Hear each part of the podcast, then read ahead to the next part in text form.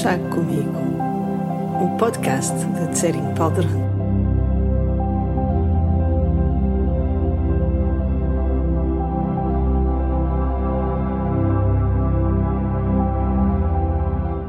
Estes episódios de podcast são chávenas de chá que eu partilho com os meus amigos, as pessoas que se conectam comigo e com a minha maneira de explicar o Dharma, com o meu entusiasmo pela vida com os meus momentos de insustentável ternura.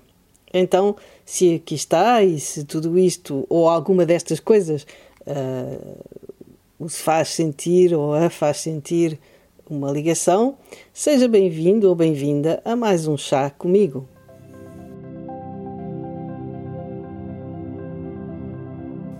Quem começa a aproximar-se do budismo e particularmente do budismo tibetano não deixa de reparar que, embora haja muitos praticantes e simpatizantes do sexo feminino, os lamas e os instrutores são, na sua esmagadora maioria, homens. As imagens a que nos habituamos mostram monges vestidos de vermelho escuro, com chapéus coloridos e originais, e raramente se vêem mulheres. Essa será, porventura, uma das razões pelas quais ouço frequentemente perguntas sobre a posição da mulher no seio do budismo.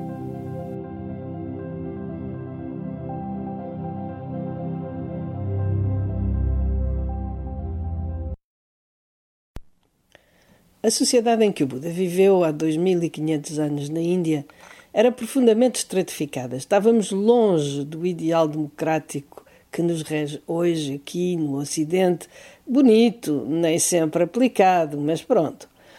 E a ideia de que todos pudéssemos ter os mesmos direitos estava tão longe do espírito da época como a terra da lua.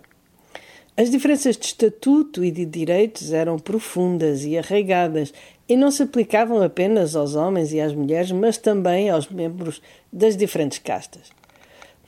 Foi neste contexto social que o príncipe Siddhartha nasceu, cresceu, casou e decidiu seguir um caminho espiritual para encontrar uma verdade que desse resposta aos problemas humanos.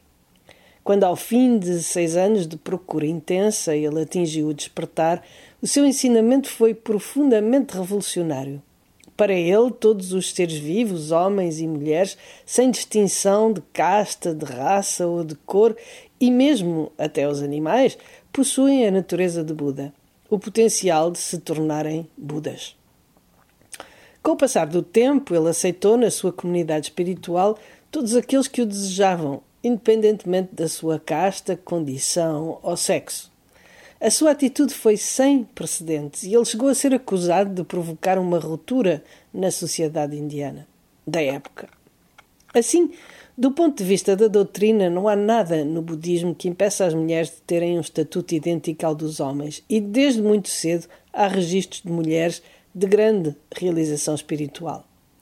Em termos espirituais, as mulheres têm o mesmo potencial de atingir o despertar e, por conseguinte, de ensinarem e assumirem as mesmas responsabilidades espirituais do que os homens. Hum, então, por que é que tão poucas ficaram na história e por que é que ainda hoje há tão poucas que ensinam?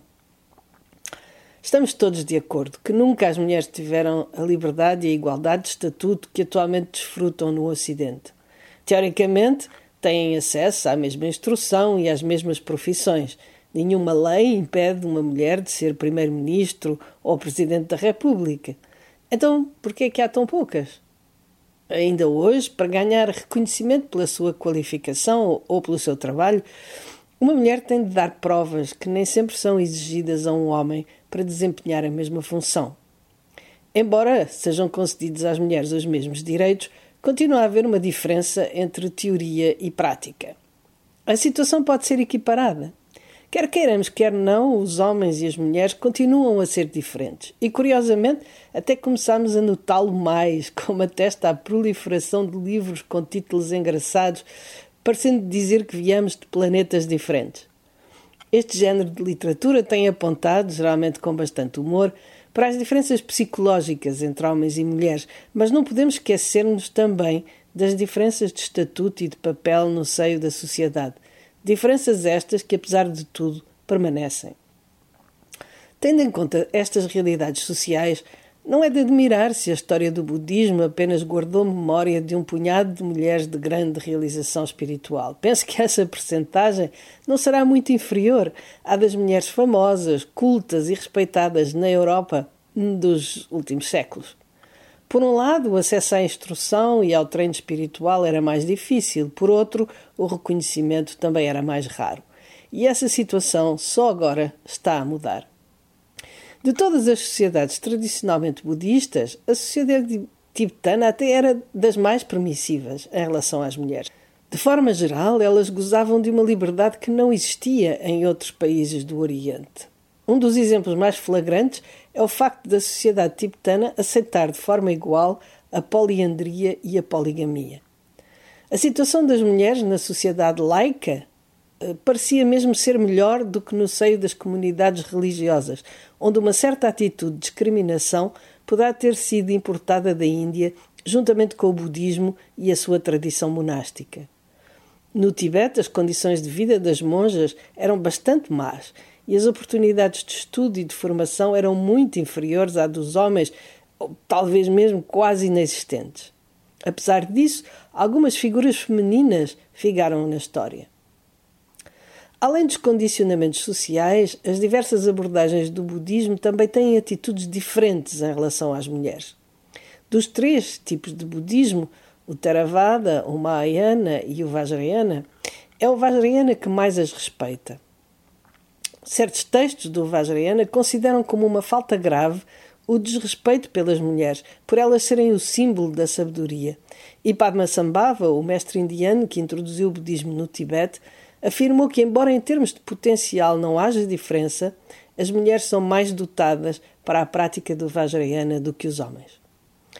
Algumas pessoas que estão ao corrente acham estranho que o número de votos tomados na ordenação completa monástica seja superior para as mulheres do que para os homens.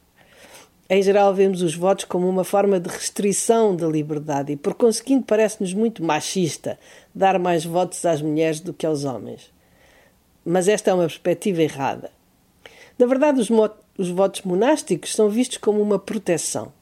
Se entendermos que somos escravos das cinco emoções perturbadoras e estivermos decididos a libertar-nos da sua influência, temos de fazer algo para nos pormos fora do seu alcance. Somos um pouco como alguém que procura libertar-se de uma dependência e, para isso, tem de evitar acompanhar ou frequentar as pessoas ou os locais habituais onde consome ou onde encontra essas substâncias ou essas adições.